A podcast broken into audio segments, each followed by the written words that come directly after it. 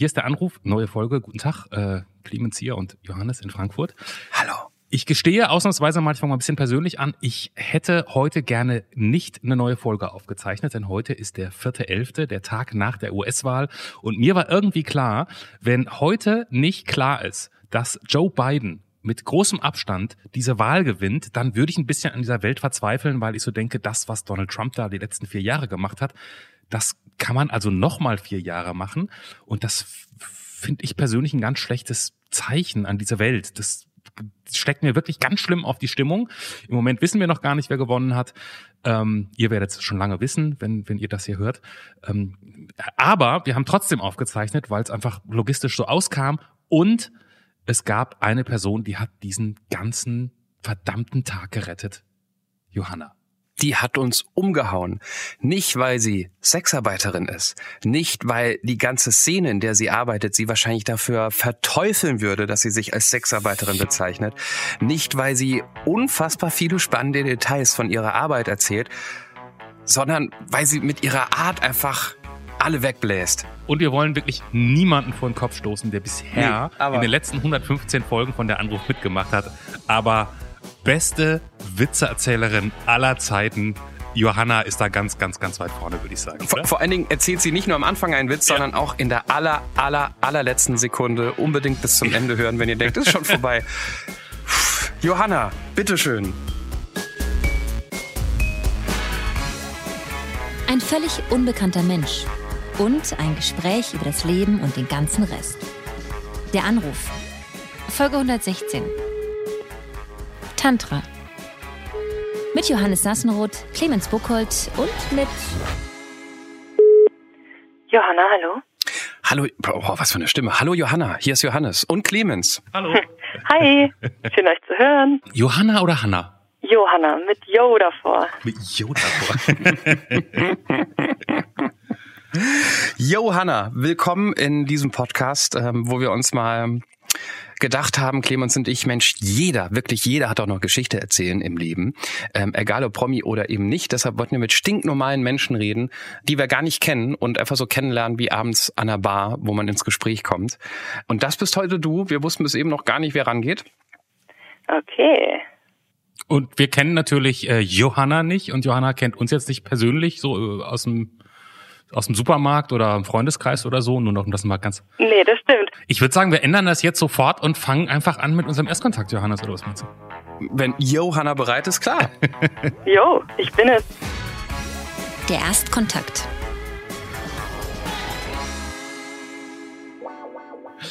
Johanna, wie alt bist du? Äh, knapp den Club 27 überlebt. Johanna, wo wurdest du geboren? In Hannover, beziehungsweise Neustadt am Brünberge, beziehungsweise in Poggenhagen. Das sind alles so. Aber mit Poggenhagen und Neustadt am Brünberge kann keiner was anfangen, deswegen sage ich Hannover. Okay. Was ist dein Beruf? Ich bin zu 50 Prozent Künstlerin und zu 50 Prozent Sexarbeiterin. Worin ist die Johanna so richtig schlecht? Bin ich Oh, ich, ich glaube, ich bin schlechter drin, diese Frage zu beantworten. Offensichtlich. okay, aber das ist nur eine Antwort, mit der du Zeit gewinnst. Die nehmen wir nicht. Ja, das stimmt. Okay. Ähm, ich denke, ich, ich bin äh, schlechter drin, Spannungen lange Zeit auszuhalten. Ich muss Spannungen immer direkt ähm, aus dem Weg räumen und Dinge ansprechen. Welchen Menschen, den du bisher noch nie oder schon lange nicht mehr gesehen hast, würdest du gerne treffen wollen? Äh, ich, ja, wahrscheinlich wäre es mein Vater. Wenn du dir selber eine Nachricht zehn Jahre zurück durch die Zeit schicken könntest, was wäre deine Botschaft an die 18-jährige äh, Johanna? Ah, meine 18-jährige Johanna. Oh, ich erinnere mich gut daran, dass ich als 18-Jährige auf jeden Fall war ich so ein echt anstrengender Hippie mit sehr festgefahrenen Meinungen, wo ich äh, gern äh, der 18-jährigen Johanna gesagt hätte, lies mal ein bisschen Sokrates, ich weiß, dass ich nichts weiß und so weiter. Also ich glaube, ich war echt eingebildet und ähm, ja, vielleicht hat es zu dem beigetragen, was ich jetzt bin und es ist dann vielleicht auch ganz okay, aber ja, hätte ich mir auch sparen können, glaube ich. Ja, Sokrates begeistert jede 18-Jährige nicht. Ähm, was steht ganz oben auf deiner muss ich unbedingt in diesem Leben noch machen Liste? Oh, ich, ich würde richtig gern mal eine Zeit lang mit Mönchen zusammenleben. So ein bisschen Asketentum. Fände ich interessant. Und diese Mönche würdest du natürlich genauso wie uns, oh, ist das eine schlechte Überleitung, beglücken mit einem unfassbar guten Witz, auf den wir uns jetzt freuen. Johanna, bitteschön. Okay, okay, okay. Ähm, da ist ein Fischer. Dieser Fischer schippert jeden Tag raus mit seinem Boot, wirft seine Angel aus und angelt die Fische die verkauft er später auf dem Wochenmarkt und man, der hat ein hartes Leben, der wird echt nicht reich damit und äh, ist so mehr oder weniger unglücklich. Aber eines Tages, da schippert er raus und spürt, als er die Angel auswirft, dass er da ein ganz dickes Ding dran hat und der zieht und zieht und da kommt ein Fisch raus, das könnt ihr euch nicht vorstellen, ein richtiger Oschi. Und er denkt sich, ja geil, wenn ich den auf dem Wochenmarkt verkaufe, da kann ich ja einen Monat von leben. Und er freut sich und dann macht plötzlich der Fisch den Mund auf und sagt, ey Dude, pass mal auf ich mach dir, ich schlag dir so einen Deal vor, ja? Wenn du mich wieder freilässt, dann erfülle ich den Wunsch. Und der Fisch denkt sich, was das jetzt kann ich dem Fisch trauen. Aber na gut, das Glück ist mit dem mutigen ähm, Fisch. Okay, ich schlag ein, wir haben den Deal. Äh, ich wünsche mir von dir, dass wenn ich jetzt zurückfahre, dass mein Haus eine wunderschöne Villa ist und da steigt eine fette Party mit Koks und Nutten und allem drum und dran. Und der Fisch sagt, ah ja, okay, Digga, alles klar, machen wir so. Und der Fischer schippert zurück und es ist alles genauso, wie der Fisch es ihm versprochen hat. Ja, der ist echt eine fette Villa und es geht die ganze Nacht die geilste Party ever. Und am nächsten Morgen kommt er raus, ist verschallert, aber überglücklich und denkt, oh, ich, möchte mich, ich möchte mich unbedingt bei dem Fisch bedanken. Und dann setzt er sich wieder in sein Schiffchen, schippert raus, wirft die Angel aus und huch, da ist wieder dieses schwere Gewicht und er zieht dran und da ist wieder der Fisch. Und er sagt, Fisch, echt, das war so geil letzte Nacht. Echt, wirklich, aus ganzem Herzen danke. Ähm, wenn ich irgendwie kann, dann möchte ich mich gern bei dir revanchieren. Und der Fisch sagt, naja, wenn du so fragst, ne, hm, dann blas mir doch ein. Und der Fisch denkt, naja, aber okay, kann ich doch schon mal machen. Und dann nimmt er einen Fisch und fängt ihm einen an zu blasen. Und dann, dann verwandelt sich der Fisch plötzlich in den kleinen Jungen. Und genauso, Herr Richter, war es.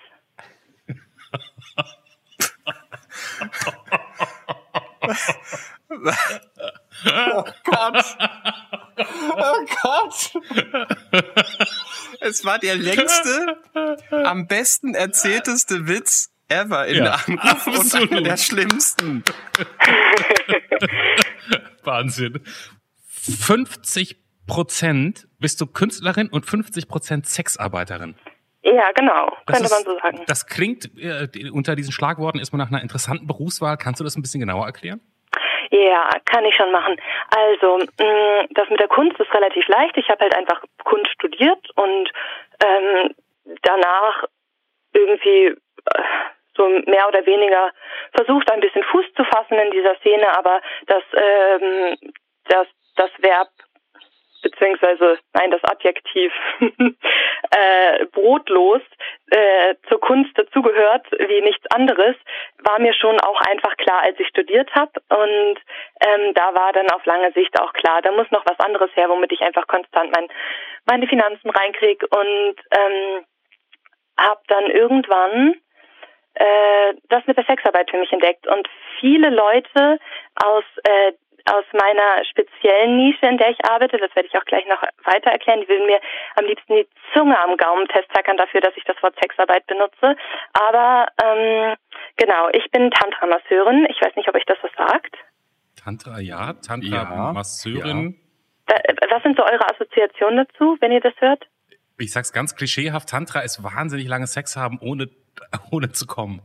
Aha, interessant, ja. Also so meine Klischee, mehr weiß ich da eigentlich nicht drüber. Und dass bei mir in der Straße so ein äh, Tantra-Laden ist, wo manchmal Leute draußen vorstehen und dann sind die irgendwann weg und drinnen ist Licht. Und dann denke ich immer, da haben die Leute jetzt gerade eine gute Zeit. Mehr weiß ich nicht über Tantra. Ah, okay. Mhm. Also, ähm, ja, äh, ich glaube, der am meisten in Verbindung gebrachte Satz mit Tantra ist vielleicht Orgas kann, aber nicht Orgas muss. Ähm, oh Gott. Das, warum, warum haben Sexspielarten oder irgendwie, keine Ahnung, Treffen, was mit Sex zu tun hat, immer so, so komische Sprüche wie alles, alles kann, nichts muss, Orga, was, wie, was hast du gerade gesagt? Orgas kann, aber nicht Orgasmus. Wie Werbung ja. in den 80ern. Ja, voll. Keiner, ich weiß auch nicht, wann genau das entstanden ist. Ich glaube, man labelt sich auch nicht selbst damit. Das ist eher so von der Gesellschaft ein bisschen zugeschrieben. Aber es ist im Kern was dran an diesem Satz. Ähm, denn, also, äh, es ist nicht ganz so, wie du gesagt hast, oder beziehungsweise da muss man auch unterscheiden zwischen dieser neotantrischen Strömung von auch dieser Tantra-Massage und diesem ursprünglichen, wie es aus Indien kommt. Ähm, da will ich mich auch nicht zu weit aus dem Fenster lehnen, weil damit kenne ich mich nicht so weit aus. Also mit diesen Sanskrit-Schriften damals, die Tantras und so, das ist alles ähm, äh, ziemlich in mysteriösen Nebel getaucht und da kann final niemand so viel zu sagen, glaube ich, weil das auch alles gar nicht bis zum Ende lesbar waren, diese Schriften. Also diese Geschichte mal außen vor. Neo-Tantra, das, was ich jetzt mache, diese Tantra-Massage, ähm, da dürfen Leute auf jeden Fall einen Orgasmus haben, aber es erstreckt sich wirklich über einen langen Zeitraum. Mm, also so eine Massage kann von Minimum anderthalb Stunden bis hoch zu drei oder noch, noch länger Stunden gehen.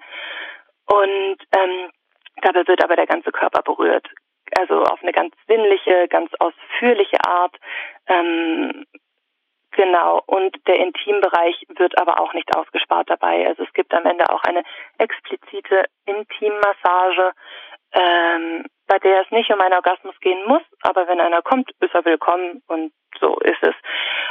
Und genau, um das zurückzuführen auf das, was ich am Anfang gesagt habe, mit da würden mir gern, also wenn mir Leute bestimmt aus meiner Branche die Zunge für im Gaumen festtackern, ähm, das Selbstverständnis von der Tantra-Massage ist ähm, für viele aus meinem Bereich nicht gleichzusetzen mit klassischer Prostitution, was auch immer klassische Prostitution sein soll.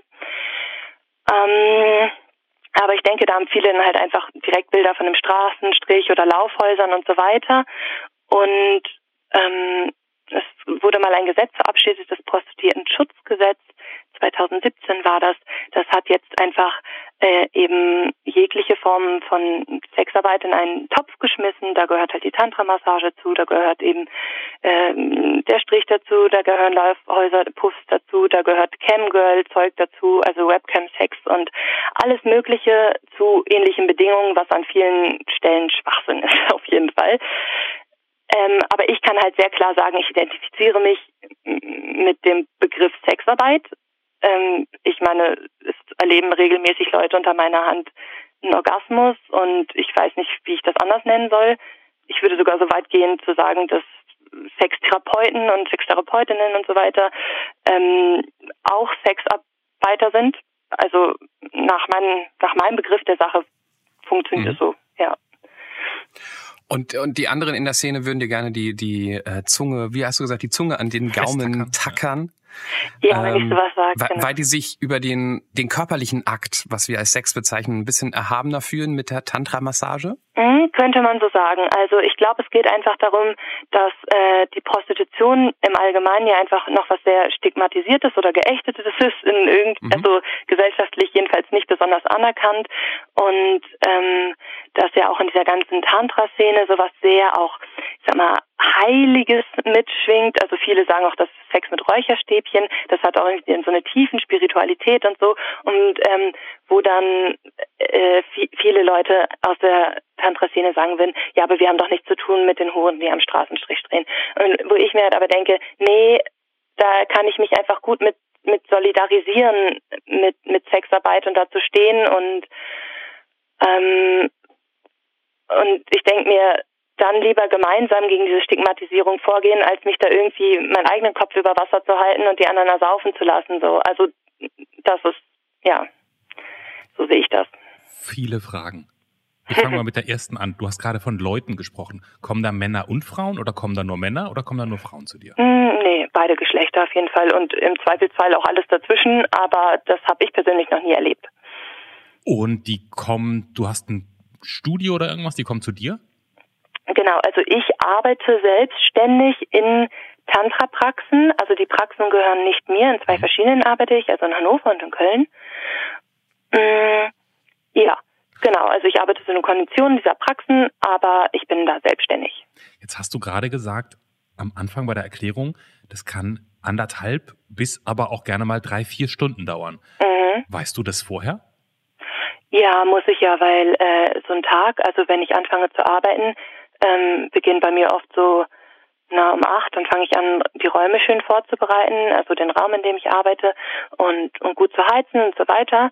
Und dann bin ich ab neun bereit, eine erste Massage zu geben. Und bei mir ist das meistens so, ich hab, weiß dann einen Monat vorher schon, wie meine Termine sein werden, manchmal auch zwei Monate vorher und ich mache nie mehr als drei Massagen am Tag, aber drei Massagen in dem zeitlichen Umfang, auch mit allem, was dazwischen, wieder den Raum neu herrichten und sowas passiert und alle Wäsche, die anfällt, bin ich dann halt wirklich gut von 8 Uhr morgens bis 22, teilweise 23 Uhr abends beschäftigt, bevor ich die Praxis wieder verlasse. Gibt es Kunden, Patienten? Wie, wie, wie, heißt, wie, heißen, wie nennst du die? Ich, ich nenne sie einfach Kunden, Kunden, oder Gäste oder so. Deine genau. Kunden oder Gäste, was für die entspannt ist, ist für dich, wenn du bis 22 Uhr arbeitest, ein richtig harter Arbeitstag. Ja, ja, es ist hart und ich mache auch tatsächlich nicht viel mehr als ähm, so vier Tage im Block hintereinander und insgesamt arbeite ich auch nicht mehr als zehn Tage im Monat in diesem Job, weil das sonst einfach zu viel wird. Weil ich sonst auch das Gespür dafür verliere, ein gutes Gegenüber zu sein. Also deswegen ist auch mein Tag auf maximal drei Leute begrenzt. Ähm, wirklich anstrengend ist körperlich gar nicht mehr für mich. Also das geht schon, auch diese langen Massagen zu geben. Aber diese Begegnungen mit Menschen, weil es ja auch doch echt immer eine Intimität ist und also man begegnet Menschen so nah, man berührt die so tief irgendwie, das ist oft eine ganz emotionale Angelegenheit auch. Äh, das, das schaffe ich dann von meinem Energielevel nicht mehr, da irgendwie viel mehr als drei Massagen und vier Tage hintereinander im Stück zu, zu mhm. machen. Ist das eine indiskrete, indiskrete Frage, wenn ich dich frage, wie teuer das ist? Nö, kannst du ruhig fragen. Also das ist von den das ist von den Praxen unterscheidet sich das ein bisschen, in denen ich arbeite, aber man kann so grob rechnen 100 Euro pro Stunde. Mhm. Und davon geht dann natürlich auch immer ein prozentualer Anteil äh, an die Praxis.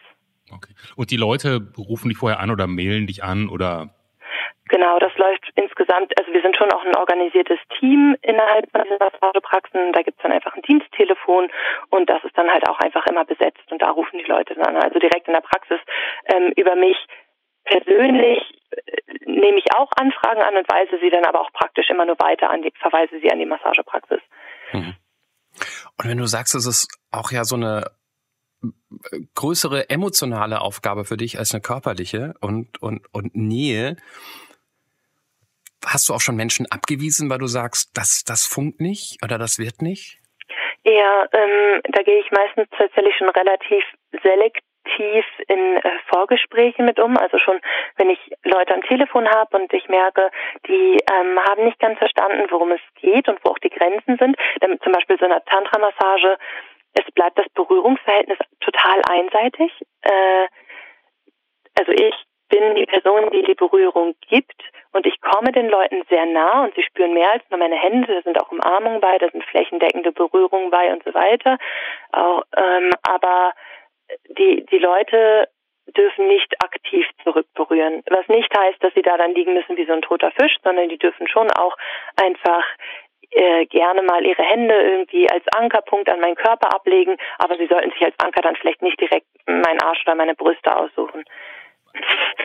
So. Aber ja. ganz kurz dazwischen, du hast gerade gesagt, das klärst du meistens schon am Telefon. Hast du noch nicht den Moment gehabt, dass du dann jemandem die Tür aufmachst und denkst so, ach, scheiße, die nächsten zwei Stunden mit dem oder mit der? Ähm, sowas ergibt sich, also tatsächlich, da ist vielleicht Ekel so ein, so ein Stichwort. Ich habe ganz wenig physischen Ekel vor Menschen und Körpern. Das stört mich alles gar nicht. Ich habe zum Beispiel auch mal eine Zeit lang im Altersheim gejobbt und so. Das sind, das ist irgendwie echt nicht mein Thema. Moralischer Ekel ist was anderes. Also ich habe dann auch schon Leute fangen an mit mir über Politik zu reden oder sowas vorher oder am schlimmsten ja. Fall während der Massage, wo man eigentlich überhaupt nicht reden sollte, wo ich dann merke, oh, das ist nicht deckungsgleich mit meinen Ansichten. Dafür habe ich tatsächlich eine Massage noch nie abgebrochen, aber mir die Menschen hinterher gemerkt und gedacht, okay, wenn sie sich nochmal melden, dann vielleicht nicht. Also, ja. ja.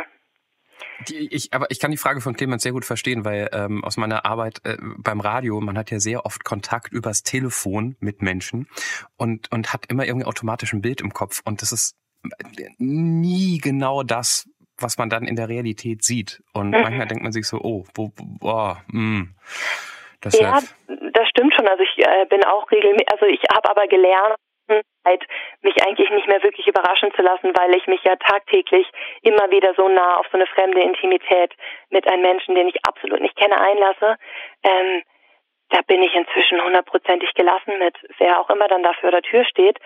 Und ich habe das Gefühl, solange ich klar mit meinen Grenzen bin und die gut kommunizieren kann, muss ich auch vor nichts Angst haben oder so. Ähm, Wie gut, dass du heute am Tag nach der Wahl in Amerika, wo immer noch nichts feststeht und mhm. ähm, ich froh bin, dass Clemens überhaupt noch ansprechbar ist, weil er hatte schon angekündigt vorab, es kann sein, dass er einfach hackedicht ist, wenn dieses Ergebnis in den Staaten ja, irgendwie schief läuft. Weil so musst du mit keinem Kunden über das Thema sprechen. Mache ich jetzt gerade derweil. Mhm. Ja. Ähm, ja. Wahrscheinlich liegt es nicht an der Wahl, sondern wegen Corona, aber da, da würde ich gleich noch was dazu fragen. Ich habe nur, es, es klingt jetzt total blöd, die Frage, weil ich dieses dumme Wort befriedigen äh, benutzen muss, aber ich meine es gar nicht so. Aber wenn du, wenn du davon sprichst, dass eine Tantra-Massage unfassbar viel Nähe ist, die ja auch emotional viel abverlangt, ist das nur Arbeit oder ist das in irgendeiner Form, und ich meine jetzt nicht sexuell befriedigend, sondern äh, gibt das irgendwas zurück an, ja, Befriedigung, blödes Wort, aber ich glaube, du weißt, was ich meine. Mhm. Ja, ich, ich meine, ich habe mir diese Arbeit ausgesucht und ich kann wirklich mit Inbrunst sagen, dass ich sie sehr leidenschaftlich tue und ich mag es also nein, ich kann tatsächlich sagen, ich liebe es, mit Menschen in Kontakt zu gehen, in sehr tiefen Kontakt. Und ähm, der sexuelle Kontakt ist für mich auch so ein bisschen, also Menschen ihre Sexualität zu erleben, ist für mich immer so ein bisschen wie an die Essenz ihres Wesens ranzukommen, weil Leute sich haben eine spezielle Art, sich sexuell zu gebärden. Und ich finde, da kann man irgendwie immer viel draus lesen so. Und äh, das ist unglaublich spannend. Also es befriedigt einfach in gewisser Weise meine absolute Neugier und Hunger auf Menschen. Ähm, ja, ja, ich glaube, das ist vielleicht ein bisschen vergleichbar mit dem, was ihr hier gerade tut. Also ihr habt euren Podcast und ihr interessiert euch für die Lebensgeschichten von, von Leuten und so geht's mir eigentlich auch. Wir Podcast-Arbeiter. Ich habe noch, ich hab noch ein paar logistische Fragen, die zum Teil vielleicht auch doof sind, aber ist mir jetzt egal. Danach habe ich dann noch andere Fragen an dich. Liege ich falsch, dass ich uns Männer so, weil du vorhin gesagt hast, da kann man sozusagen Orgas kann, aber nicht Orgasmus. Mhm. Bei Männern, mal ganz ehrlich, also ich würde denken, dass 95 Prozent von uns so eindimensional gestrickt sind. Ich weiß gar nicht, ob ich mich da ausnehmen würde, dass man doch am Ende denkt, mir muss auf jeden Fall einer abgehen, sonst war es kein Erfolg, oder? Sind ja. Männer so oder, oder kommen da andere Männer zu dir? Ich glaube, Männer sind ähm, vielleicht schon doch ein bisschen vielschichtiger, als du es euch gerade zuschreibst. Okay. Ähm. sag das über, was sagt das über mich aus? Die Stelle schneidest du nachher ganz geschickt, Johannes. Nein, ich, ich meine, ich kann schon im Kern verstehen, was du da ansprichst und was du meinst. Ich habe es ja auch im Vergleich zu meinen weiblichen Kundinnen und so, ähm, dass äh, dass es oft schon auch eine Anspruchshaltung auf einen Orgasmus gibt in gewisser mhm. Weise, aber den Zahn ziehe ich halt häufig äh, den Menschen im Vorgespräch und deswegen sind Vorgespräche einfach sensationell wichtig bei dieser Arbeit, dass ich Leute einfach darauf vorbereite, dass ich sage, hey, pass auf, wenn ein Orgasmus auf eine ganz natürliche und schöne Art kommt, ja, let it go, so. Aber äh, ich werde da nicht darauf hinarbeiten. Also ich, ich werde mir da jetzt nicht einen Ast abschrubbern, damit jemand zum Orgasmus kommt, weil das das zerstört auch einfach so ein bisschen dann diesen Flow von der Massage. Und ähm, ich habe viele, viele Männer erlebt, die auch, also Männer erlebt, die sagen, sie wollen keinen Orgasmus, die genau mit diesem Wunsch kommen. Ähm, und Männer erlebt, die völlig d'accord damit sind, wenn es einfach nicht gepasst hat und nicht gekommen sind und ansonsten hatten sie zwei Stunden lang ein wunderschönes Erlebnis. Ähm, so das verflüchtigt sich vielleicht auch einfach dieser Wunsch dann am Ende, okay. dass es unbedingt noch ein Orgasmus sein muss. Okay. Und nächste Frage, damit ich so ein bisschen mein Bild abschließen kann. Ich würde vermuten, dass wenn man anfängt, sich für tantrischen Sex zu interessieren, hat man wahrscheinlich vorher schon so ein paar andere Sachen gemacht. Also ich glaube, das würde ich jetzt denken. Wahrscheinlich würde man jetzt nicht so denken mit 16, man hat sich gerade entjungfern lassen und denkt so, das nächste, was ich ausprobieren will, ist Tantra. Sind das eher also was, was für eine Altersrange kommt da zu dir? Und, mhm.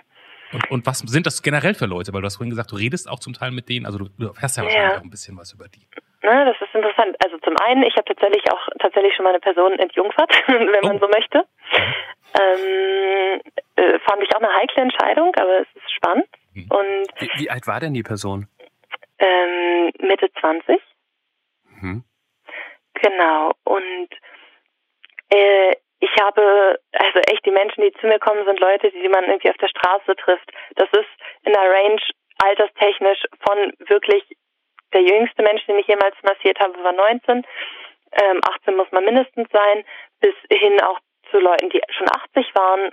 Ähm, dazwischen wirklich Männer, Frauen, jede jede Klasse auch. Also so, da, da gibt's auch jetzt, da kommen nicht nur die superreichen Schnösel oder mhm. sowas, da sind auch Leute, die sparen sich das zusammen jahrelang, bis sie dann endlich mal zu so einer Tantra-Massage gehen können. Ähm, und inzwischen, also in letzter Zeit hat sich mein Publikum extrem verjüngt und extrem verweiblicht, was damit zu tun hat, dass es mal so ein WDR, so ein Mini-WDR-Bericht mit mir gab von so, einem, so einer Plattform, das heißt äh, Mädelsabende, das ist von Funk. Mhm. Mhm. Und ähm, dadurch haben das halt einfach extrem viele junge Frauen gesehen und haben dann gedacht, ja, das mache ich jetzt. Und genau, da gab es jetzt einfach so ein Shift. Findest du das gut? Mm, mir gefällt das auf jeden Fall, weil als ich angefangen habe mit der Massage, hatte ich sehr, sehr viel mehr männliche Gäste und ich habe einfach gemerkt, dass ich diesen Ausgleich aber auch schon ganz gern habe. Also so 50-50 finde ich schon echt super. Also 50 Frauen, 50 Männer. Corona ist halt Kacke gerade, ne? Zum Geld verdienen. Mhm. Also ich kann jetzt halt, ich kann jetzt alles gerade nicht machen. Auch die Kunst fällt damit flach. Ja, stimmt, ich habe ja. parallel gerade eine Ausstellung in Hamburg, die jetzt ähm, dadurch abgesagt wurde und äh, ich kann nicht, also ich habe am Anfang dieses Monats gedacht, das wird der vollste dieses Jahr äh, von mir, aber jetzt ist es der leerste plötzlich von heute auf morgen. Also ich leite auch äh, Tantra-Seminare mit an. Jetzt haben wir so ein Pilotprojekt, das nennt sich Young Tra, wo wir Tantra für junge Leute anbieten von 18 bis 30 und denen die Massage beibringen. Das ist jetzt halt alles abgesägt, gibt's nicht mehr so. Also jetzt, ja, das ist schon hart, gerade dieser Monat. Ich würde gerne einmal so ein bisschen zum Anfang zu, nicht zurückgehen, da waren wir noch gar nicht, an Anfang gehen. Also wenn man jetzt Künstlerin ist und sagt, es läuft gerade nicht so gut, dann kann man auch sagen, ich mache jetzt irgendwas. Du hast dich für, dafür entschieden, du machst ähm, diese Tantra-Massagen. Mhm. Das ist ja jetzt eher keine Mainstream-Entscheidung. Wie kommt man dahin, dass man sagt, das, damit verdiene ich jetzt Geld? Okay, also Kunst zu studieren und sich zu überlegen, das mache ich, ist wahrscheinlich auch schon keine super Mainstream-Entscheidung. ja. Und das, so bin ich vielleicht ein bisschen veranlagt. Ähm, es ist tatsächlich nicht weit hergeholt, dass ich von der Kunst zu Tantra gekommen bin, denn auch meine Kunst, da habe ich ja bislang noch gar nicht so viel drüber gesprochen, ist äh, vorrangig performativer Natur. Also ich setze halt einfach gern meinen Körper ein, um, wie nenne ich das, Geschichten zu erzählen, Momentpoesie zu schaffen, ein bisschen anders als Schauspiel. Also es sind eher Bilder, die ich, die ich kreiere oder so. Es ist echt ein bisschen schwer zu erklären. Ähm, ich könnte jetzt konkrete Beispiele nennen. Mach mal. Ja, soll ich machen? Ja, mach mal eins zumindest, um ein mhm. bisschen verstehen, was du machst. Okay, also ich habe zum Beispiel einmal eine Performance gemacht, habe ich mir einen Eisklotz gefroren, der hatte äh, ganz bestimmte Maße von einem ganz bestimmten Menschen, mh, hm, war aber trotzdem einfach ein Klotz, so, denn äh, und dann habe ich mich nackt hinter diesen Klotz gelegt und habe mich sehr anschmiegsam an ihn rangekuschelt, praktisch mit ihm gelöffelt. Äh, und währenddessen ist er geschmolzen. Und mein Ziel war es, so lange neben diesem Eisklotz zu liegen, bis er komplett weggeschmolzen ist. Und ich lag da final irgendwie viereinhalb Stunden hinter diesem Eisklotz.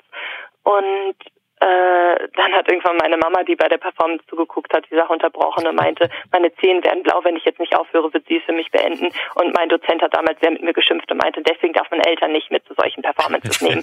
Die verstehen das einfach nicht. Aber sie hatte recht. Sie hatte recht. Ja, natürlich hatte sie recht. Ich habe es auch eingesehen und habe dann irgendwann auch meinen Punkt gefunden. Also ich bin nicht sofort aufgesprungen und bin gegangen, nachdem sie es gesagt hat. Ich brauchte schon ähm, sowas wie einen runden Abschluss und der hat sich glücklicherweise einfach relativ zeitnah ergeben, nachdem dann der Eisklotz an einer bestimmten Stelle einfach eingebrochen ist. Das war einfach ein gutes Bild, das hat für mich funktioniert.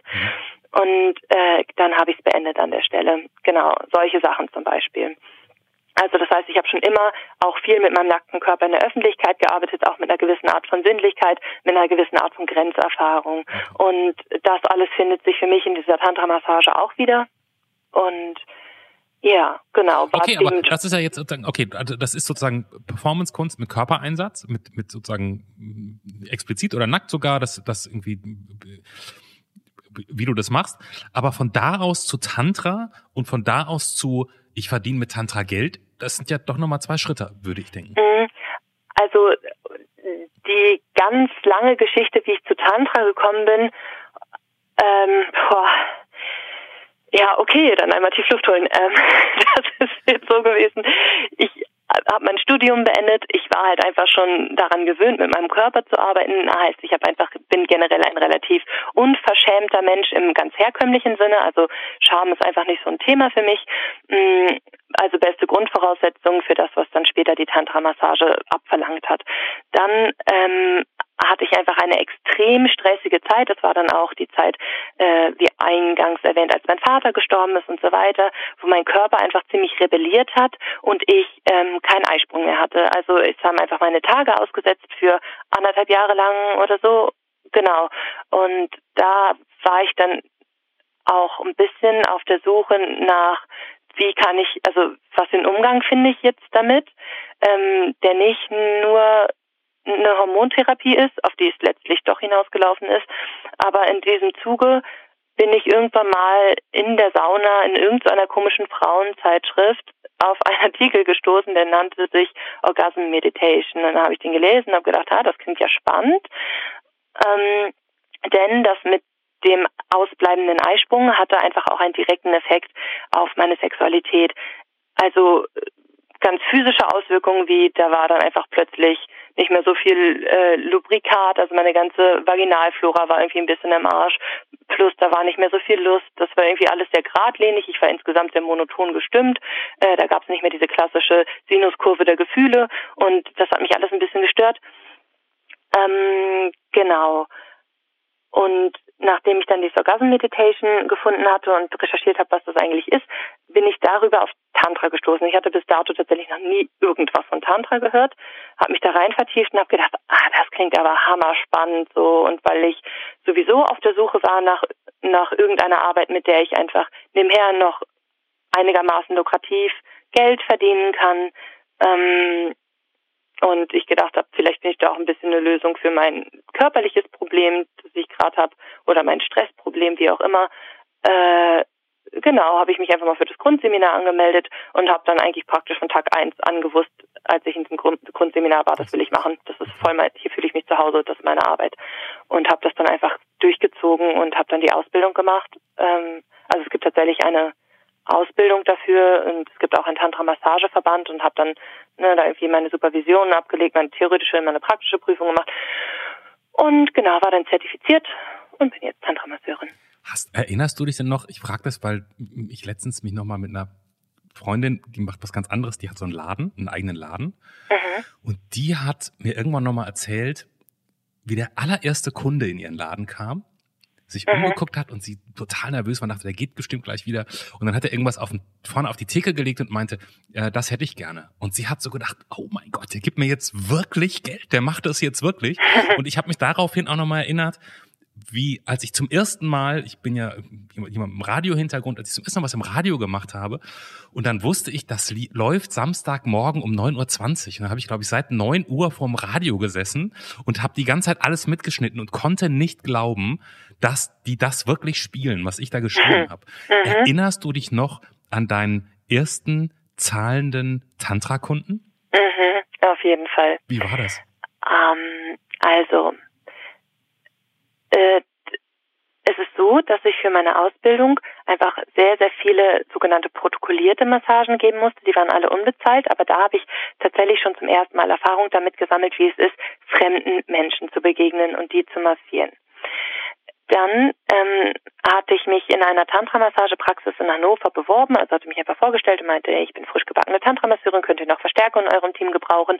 Und dann ähm, nach einem Hin und Her bin ich dann zu äh, der Frau in die in die Praxis gekommen und sie wollte mich eigentlich erstmal nur in die ganz grundlegenden Dinge einweisen, wie es in der Praxis läuft. Unter anderem zum Beispiel, wie der Te Telefondienst läuft und so weiter. Und sie hatte mir gerade erklärt, wie man ordentlich am Telefon mit den Kunden spricht. Da klingelt das Telefon und sie sagt, geh doch mal ran. Und dann ging ich da ran und äh, der fragte dann halt direkt nach einem Termin und sie meinte, ja, dann nimm den doch jetzt, dann massier den doch jetzt. Und ich war so, wie was? Ich bin völlig, ich dachte, ich lerne jetzt einfach nur, oh Gott. Und dann äh, kam der halt auch irgendwie 20 Minuten später, sie hat mir dann noch ganz schnell geholfen, den Raum herzurichten oh, so und bums, da stand ich. Okay. Und das war, äh, das war ein ganz schön, ganz schön überrumpelnder Moment für mich. und ich war super, super nervös und war wirklich dankbar dafür, dass ich durch meine Ausbildung schon wusste, wie es sich anfühlt, fremden Menschen so nah zu begegnen. Hast du dem das, hast du dem das gesagt, dass du, dass du quasi, dass heute dein erster Arbeitstag ist? Ich, ich kann ich, weiß ich gerade gar nicht mehr, ob ich, so wie ich mich einschätze, Ehrlichkeit ist auf jeden Fall ein Steckenpferd von mir, okay. werde ich das direkt rausgeplappert haben. Ähm, aber es war eine schöne, total dankbare erste Tantra-Massage. Ich glaube, ich habe äh, also auch ein dankbarer Kunde, also es war irgendwie sehr angenehm. Mm, und ich glaube, meine auch darauf folgenden, ich habe an dem Tag, glaube ich, noch eine Massage gegeben, ich bin mir nicht so sicher. Mm, und genau, da, da war ich dann auch echt ganz froh drüber. Es hätte ja auch irgendwie, es gibt ja auch manchmal Menschen, die sind einfach wahnsinnig anstrengend. Es gibt so richtige Energiefresser-Menschen, denen man immer wieder auf die Finger klopfen muss, denen man immer wieder sagen muss, hey, hier ist die Grenze, lass deine Finger bitte bei dir und so. Und ich war sehr, sehr froh, dass das nicht so ein Mensch war. Der wusste einfach, wo seine Finger hingehören und das war gut es, es tut mir ja fast ein bisschen leid, dass wir jetzt die ganze Zeit über dieses Thema sprechen. Ähm, Johannes liegt aber einfach nur daran, dass wir, glaube ich, in über 115 Folgen, die wir bisher gemacht haben, alles Mögliche hatten. Wirklich alles von ähm, Vater verloren, Kind verloren, umgezogen. Aber Sexarbeiterin hatten wir einfach noch nicht. Deshalb werfen wir uns gerade so auf das Thema. das, das war dir auch ein bisschen klar, Johanna, oder? Ja, klar war ja. mir das klar. Ja. Wenn du, wenn du denkst, meine, ganz im Ernst, weißt du, auf jeder Party, ich überlege mir das immer ganz genau, wenn ich irgendwo bin, auf irgendeinem Sit-in, es ist egal. Äh, ich, ich spare das manchmal einfach aus, das, was ich, was ich beruflich mache und gar nicht, weil ich Angst davor habe, dass Leute sagen, oh, das ist aber widerlich oder so, sondern weil ich weiß, dass ich mit übermäßigem Interesse überschüttet werde. Und das ist ja auch eigentlich nett und schön und alles, aber manchmal strengt es mich an, manchmal denke ich, eigentlich will ich hier nur sitzen und hören, was was so bei den anderen Leuten geht. Ich will okay. nicht den ganzen Aber das ist ja nicht unser, das ist ja nicht unser Konzept. Ja, genau. Und das verbindet mich mit einer Sexarbeiterin. Bei mir geht's genauso auf Partys. Ich sag auch ungern, dass ich Radiomoderator bin, weil ich weiß auch genau, wie die nächsten 20, 30 Minuten aussehen genau. von den Fragen. Ja, kann ähm, ich mir gut vorstellen. Ich habe aber noch, ähm, also einmal eine Theorie, die ich gerne bestätigt hätte, weil äh, ich glaube, ich zum ersten Mal seit langem wieder nur nach deinem Hallo, hier ist Johanna gesagt habe, wow, was eine Stimme. Du hast eine unfassbare klare Präsenz. Du bist sofort da. Du hast auch mit voller Selbstverständnis diesen Witz gefühlt zehn Minuten performt. Ja. Wirklich sehr gut. Ja. Ähm, ist jeder, der Tantra-Massage macht, also glaubst du, man muss dazu so eine so eine outgoing Person sein, so selbstsicher, oder gibt es da auch Menschen, die so eher in sich geschlossen sind und da vielleicht gerade sich so ausleben? Ja, mh, nein. Man, man braucht ja eine gewisse Selbstsicherheit, um sowas zu machen, würde ich behaupten. Richtig, also es ist auf jeden Fall genau das, was du ganz am Anfang gesagt hast, man muss präsent sein. Aber es gibt viele verschiedene Arten von präsent sein. Man muss halt einfach sein Gegenüber gut mitnehmen und abholen können. Ob das nun auf so eine sehr extrovertierte Art sein muss, ich glaube nicht unbedingt. Also da gibt es verschiedene Methoden. Das kann auch alles ganz still passieren und mit viel Blickkontakt und Zuhören, aber man muss einfach da sein. So ganz klar als Gegenüber. Ja. Und weil du eingangs gesagt hast, du würdest deinem 18-jährigen äh, Ich gerne mal sagen, hier, da war so ein Hippie und so weiter. Eben hast du auch nochmal Sit-In erwähnt, anstatt von Party. Ähm, bist du heute auch noch das, also wie, wie, wie läufst du nur so rum? Das würde ich gerne mal, also, also bist, bist du mehr so doch Hippie vom Style oder? Nee, ich, nee, ich glaube nicht so sehr. Also ich hatte früher, war ich halt wirklich dieser klassische Mensch mit Dreadlocks und Barfuß und so. Mm, ich glaube, heute ist das alles ein bisschen gediegener und zur Ruhe gekommen. Also ich, äh, ähm, auch voll interessant. Ich, ich habe tatsächlich selbst auch einen Podcast. Ich erwähne das gerade, weil der Herr Stachel Stacheldraht im Schlüpfer und wir haben den vorgestern aufgenommen, ich und meine Kollegin, und da haben wir ein bisschen über Unterwäsche und Mode und so ein Krams gesprochen, äh, über, über ungesunde Modetrends, die tödlich ausgehen. Aber ähm, in dem Zuge habe ich irgendwie so eine Selbstbezeichnung von mir gegeben über meinen Modetrend, der sich bewegt zwischen Asi und Nuttig. Also ich glaube, ich laufe sehr, sehr gerne einfach in Jogginghose, aber dann mit Oberteil, mit Ausschnitt bis zum Bauchnabel rum. So, das ist eher so mein Style. Okay, cool. Siehst du, weil ich hatte irgendwie so, ich, ich hatte doch schon so, so ein angeögtes Image gerade die ganze Zeit im Kopf. Also ich glaube, viele Leute, die mich auf den ersten, also die mich sehen, das habe ich schon sehr, sehr oft gespiegelt bekommen, die halten mich auf den ersten Blick für absolut tussig. Was, was, du hast vorhin, du hast vorhin, ähm, als du über die Performance gesprochen hast, deine Mutter erwähnt, mhm. die zumindest äh, so drauf ist, dass sie ähm, ankommt und ähm, zuguckt, wie ihre Tochter einen äh, äh, Eisblock in Menschengestalt ähm, löffelt ähm, und sich dann aber Sorgen macht um die Tochter.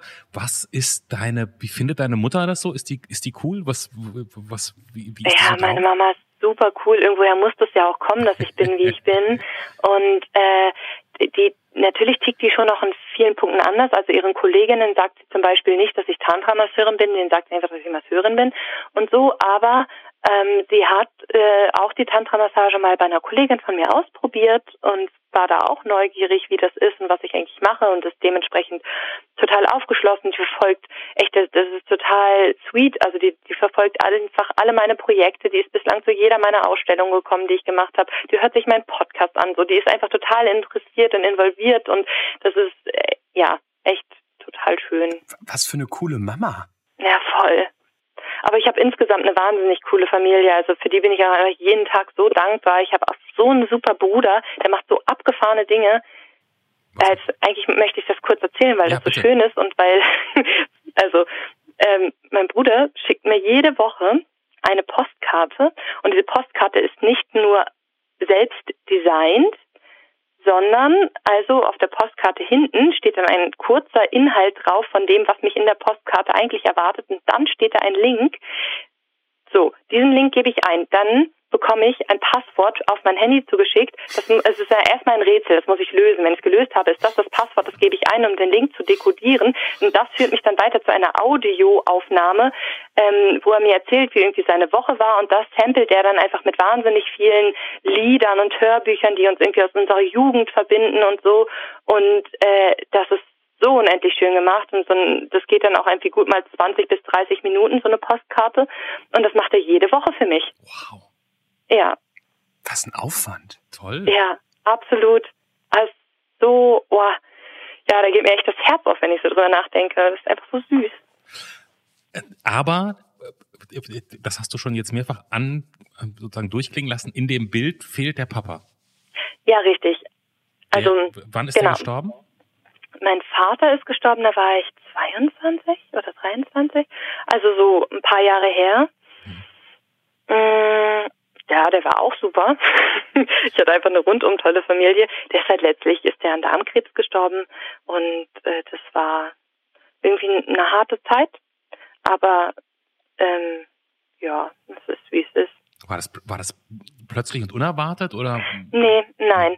Mein Vater hat einfach schon immer seit ich ihn kenne, hat er einfach verschiedenste Krankheitsbilder gehabt, in denen er gelitten hat, unter anderem sowas, das nennt sich CFS, chronisches Fatigue-Syndrom, also einfach eine extreme Immunschwäche. Ähm, deswegen war auch schon immer klar, dass Aktivitäten mit ihm, also er war ein sehr aktiver Mensch, der äh, sehr gerne rausgegangen ist, viel gemacht hat, sich sportlich oder sonst wie betätigt hat und ähm, das war ihm durch diese Krankheit aber auch immer stark genommen und irgendwie eingeschränkt. Ähm, genau weil er danach dann schnell einfach flach lag für zwei Wochen und einfach krank war mit Grippesymptomen und so weiter. Ja. Und ist das, du hast vorhin gesagt, sozusagen jemand, den du nochmal treffen wollen würdest, da hast du gesagt, ähm, dein Vater, wenn das ja. möglich wäre. Ist das, also ich habe das hier schon öfter mal erzählt, ich will das jetzt gar nicht so weit ausweizen. Meine Eltern sind auch beide gestorben, lang bevor ich 40 war. Und ich bin, ich habe heute manchmal noch so Momente, wo ich so denke, ach Mensch, das hätte ich jetzt gerne mit denen geteilt oder das hätte ich denen jetzt mal ja. gerne, ich hätte die gerne was gefragt oder ich hätte ihnen gerne was gezeigt oder so. Ähm, ist das was, wo du denkst, da sind noch irgendwelche Fragen offen oder ist es mehr sowas von, ich ich hätte ihn einfach gerne in meinem Leben oder was würdest du dem, um, ähm, was wäre dein Gespräch mit dem? Es gäbe nicht unbedingt Dinge, wo Fragen offen wären, glaube ich. Also es, es, es begegnen mir immer mal wieder Situationen im Alltag, wo ich denke, ha, da hätte mein Dad jetzt eine gute Antwort zu oder so. Ähm, manchmal habe ich diesen Gedankengang, wo ich denke, was würde er eigentlich dazu sagen, wenn er wüsste, was ich inzwischen eigentlich beruflich mache. Weil ich kann mich sehr, sehr deutlich daran erinnern, dass damals, als es ihm schon so richtig, richtig schlecht ging, das war irgendwie so ein Monat oder so, bevor er gestorben ist, wo er meinte, ey, ich habe dich Kunst studieren lassen, äh, weil weil ich es toll fand, dass du einfach deiner Leidenschaft nachgegangen bist und so dafür eingestanden hast, was du machen wolltest, auch wenn du wusstest, dass das beruflich sicherlich nicht der beste Weg ist.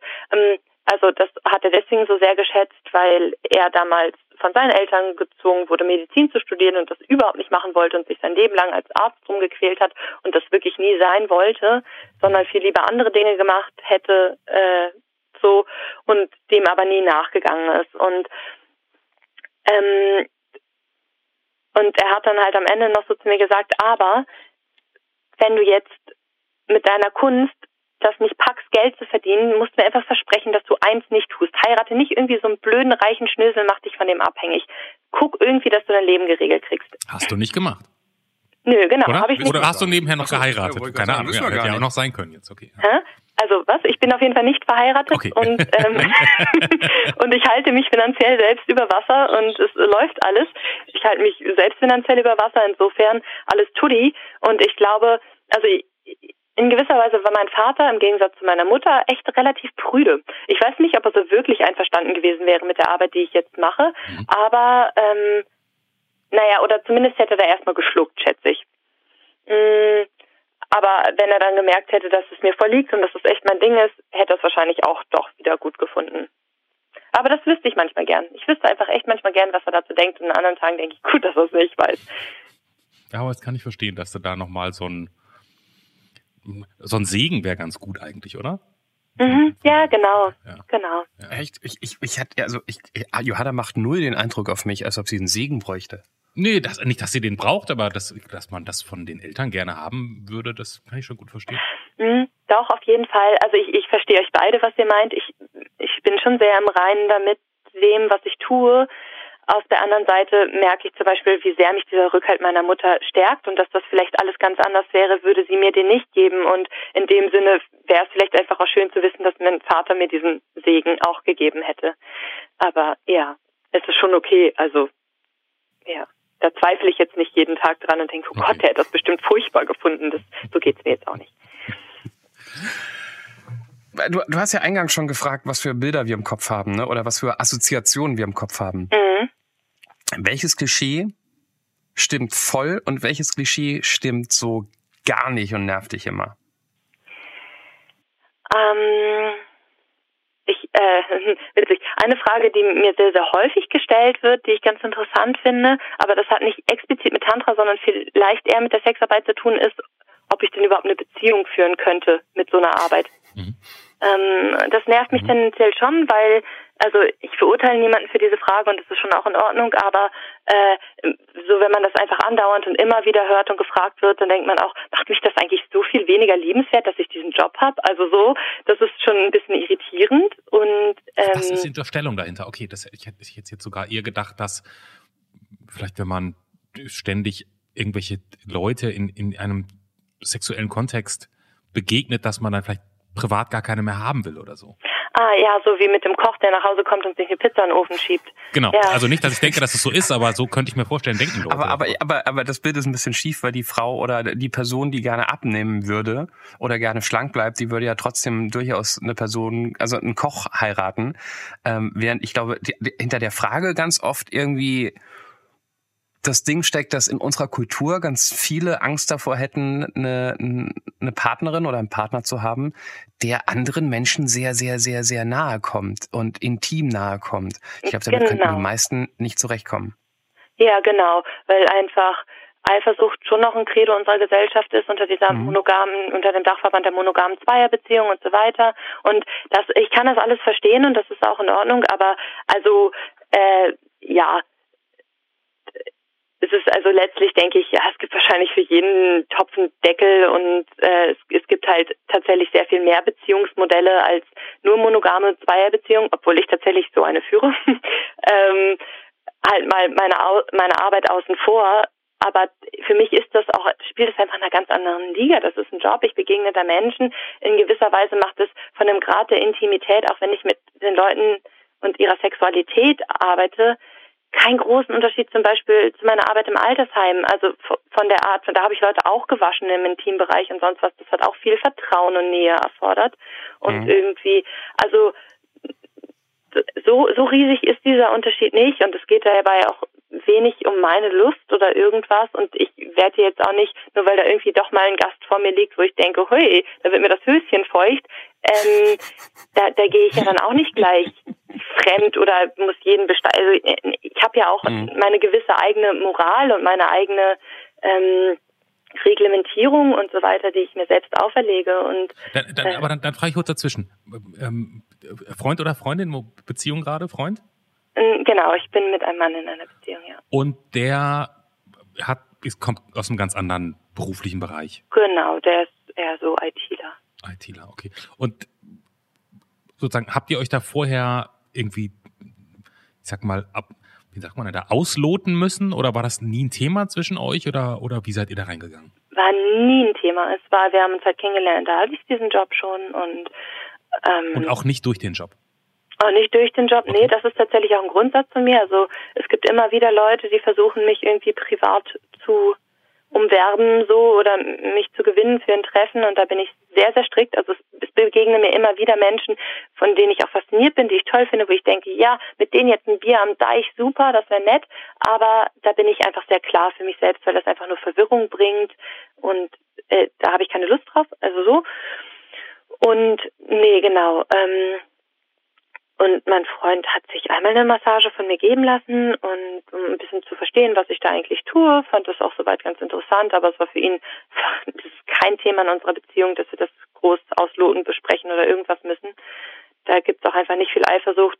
Irgendwie haben wir. Wahrscheinlich kommt doch die Johanna nach Hause und sagt, ich massiere dich auf gar keinen Fall, aber du kannst mich jetzt gerne mal drei Stunden massieren, oder? Ja, es ist beides. Also ich meine, ich mache das wirklich, wirklich gern mit dem Massieren und ja, es ist also nach dem vielen Kontakt mit fremder Intimität habe ich durchaus auch eine relativ große Sehnsucht nach meiner vertrauten Intimität. Mhm. Also es ist, um das Beispiel mit dem Koch nochmal aufzugreifen, ist es in meinem Fall schon so, dass ich natürlich auch später zu Hause noch Lust auf sexuelle Begegnungen habe, so ähm, in meinem privaten Leben und auch welche, die, die ich bekomme und nicht nur gebe. Aber ich, äh, ich mag es total gern, meinen Freund zu massieren und ihn zu berühren und sonst was. Okay. Also das ist jetzt nicht so, dass er sich immer an mir abarbeiten muss, um meinen, meinen Akkus wieder aufzuladen. Ja. Dann frage ich nur noch, möchtest du wirklich mal mit Mönchen leben oder hast du das nur gesagt, weil es auch ein bisschen geil klingt? Mm, nee, ich kann dir das, also es ist, es würde mich total viel Überwindung kosten, das weiß ich.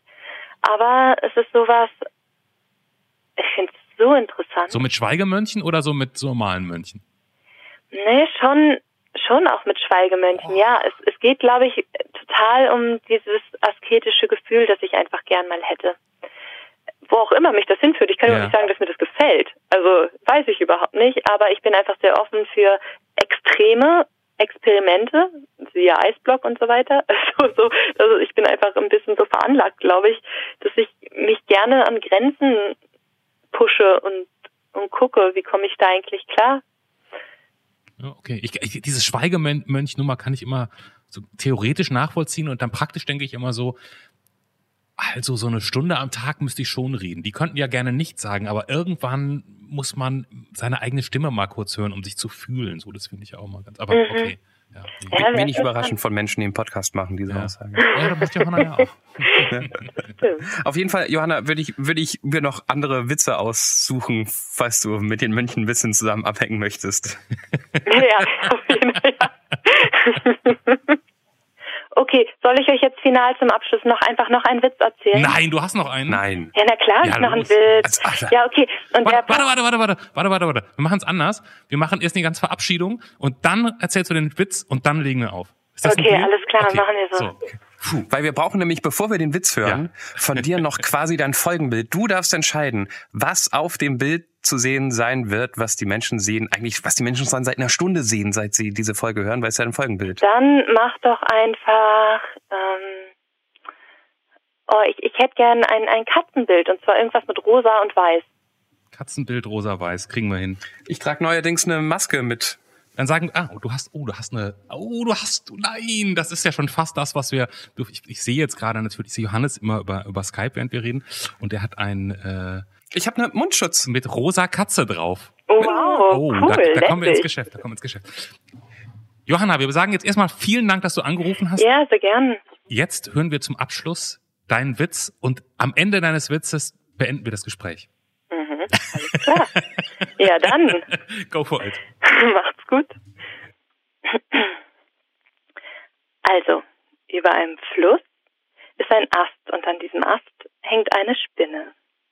In dem Wasser, da ist ein Fisch und er sieht die Spinne und er denkt sich, ha, wenn sich diese Spinne jetzt zwei Zentimeter nach unten lässt, dann kann ich sie mir schnappen und essen. Weiter entfernt am Ufer, da steht ein Bär, der beobachtet die Szenerie und denkt sich, ja, ich hab's verstanden, wenn jetzt also diese Spinne sich zwei Zentimeter nach unten lässt, dann wird der Fisch aus dem Wasser springen, um sich die Spinne zu schnappen und ich, ich kann mir den Fisch holen. Noch ein bisschen weiter entfernt im Gebüsch, da steht ein Jäger. Und er hält sein Gewehr auf den Bären und er überlegt sich, ja, ist doch ein ganz klarer Fall. Wenn sich diese Spinne jetzt zwei Zentimeter nach unten abseilt, wird der Fisch aus dem Wasser springen und sich die Spinne schnappen. Der Bär holt sich dann den Fisch und in diesem unbemerkten Moment kann ich den Bären erschießen. Noch ein bisschen weiter entfernt, da sitzt eine kleine Maus und die hat ganz klar im Visier das Käsebrot des Jägers. Und sie kombiniert ein bisschen und versteht, ah, alles klar, wenn sich jetzt also diese Spinne zwei Zentimeter nach unten lässt, dann wird der Fisch aus dem Wasser springen, um sich die Spinne zu holen. Der Bär schnappt sich den Fisch, der Jäger schießt den Bären und ich stibitze mir das Käsebrot des Jägers. Noch ein bisschen weiter entfernt, da hockt eine Katze. Die beäugt die ganze Situation und denkt sich, ja, ist ja ganz klar. Also wenn diese Spinne jetzt zwei Zentimeter nach unten geht, dann wird der Fisch aus dem Wasser springen, sich die Spinne holen, der Bär schnappt sich den Fisch, der Jäger erschießt den Bären, die Maus holt sich das Käsebrot und ich, ich hol mir die Maus. Was passiert? Die Spinne lässt sich wirklich zwei Zentimeter nach unten. Der Bär schnappt sich den, die, der Fisch schnappt sich die Spinne, der Bär schnappt sich den Fisch, der Jäger schießt den Bären, die Maus rennt zum Käsebrot, die Katze stürzt sich auf die Maus, rutscht aus, landet im Fluss und was lernen wir daraus? Langes Vorspiel, feuchte Muschi.